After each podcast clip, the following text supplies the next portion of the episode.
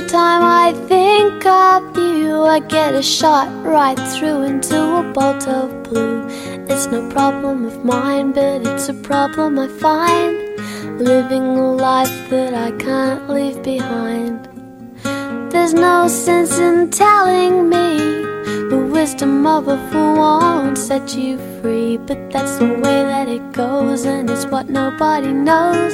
And every day my. Hi guys, this is Selena, and you're listening to another episode of 空中英语. Today we'll be talking about the drink sizes at Starbucks.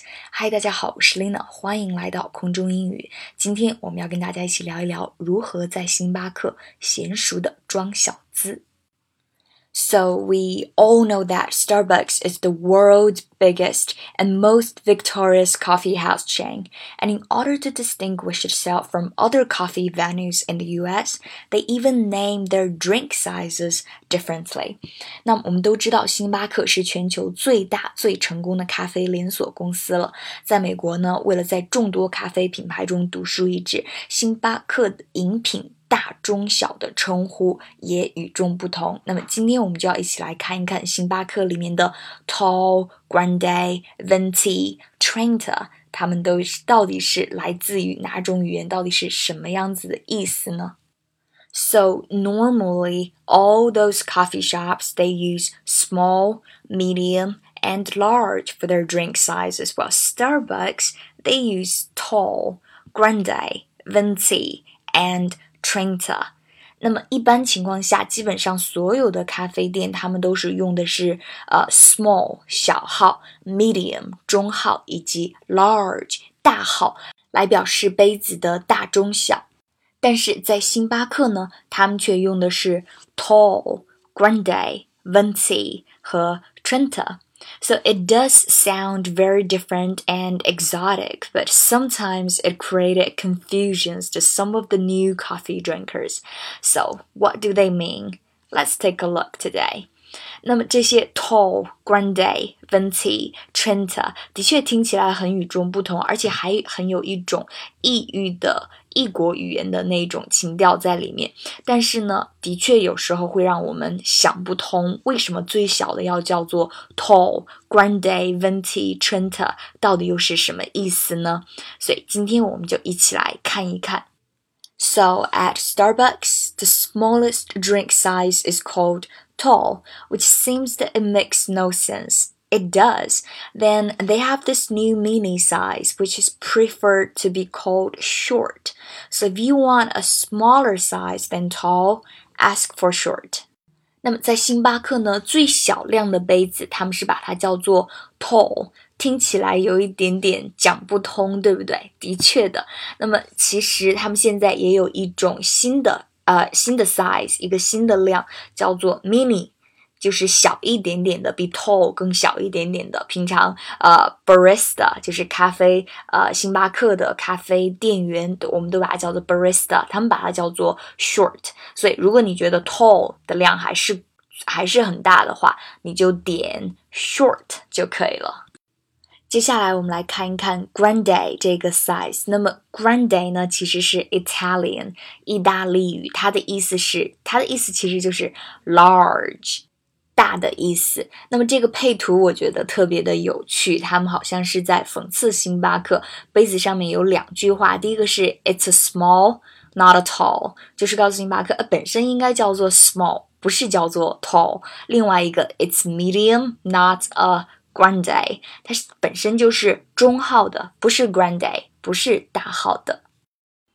接下来我们来看星巴克当中最大的一个 size，通常用来装加冰的饮品的，他们把它叫做 Trenta。那么 Trenta 其实是在意大利语当中表示是三十，大概是三十个 ounce 左右了。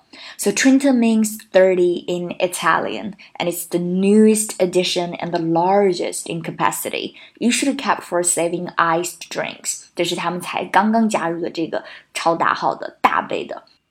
Okay, so now are you clear about the cup sizes at Starbucks and the meaning of them? So next time when you are ordering at Starbucks, you know exactly what size you want. But Do keep this in mind。现在大家都清楚星巴克当中各种不同容量的杯子的大小了吧？Tall、Grande、Venti、Trenta 四种， 但是也千万不能忘记这一点哦。Order tall if you want to get a normal eight eight hours sleep。如果你想要还是有一个正常的八小时的睡眠的话，那就点 tall 吧。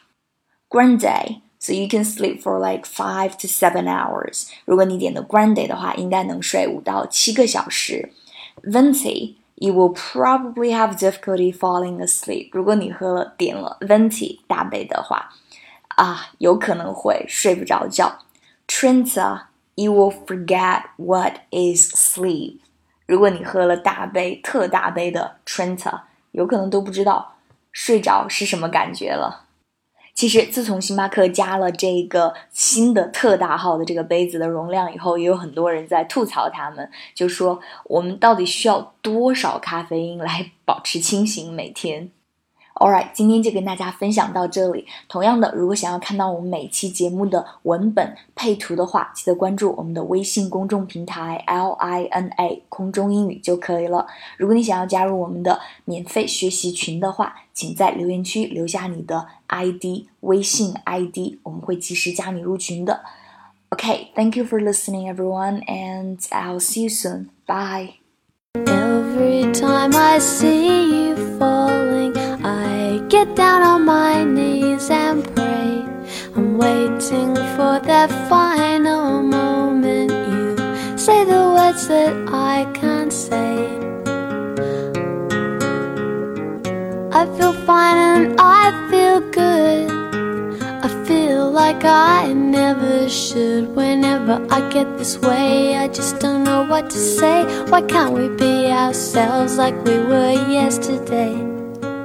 I'm not sure what this could mean. I don't think you're what you seem. I do admit to myself that if I hurt someone else, then I'll never see just what we're meant to be. Every time I see you falling, I get down on my knees and pray. I'm waiting for that final moment. Say the words that I can't say. Every time I see you falling, I'll get down on my knees and pray. I'm waiting for that final moment. You say the words that I can't say.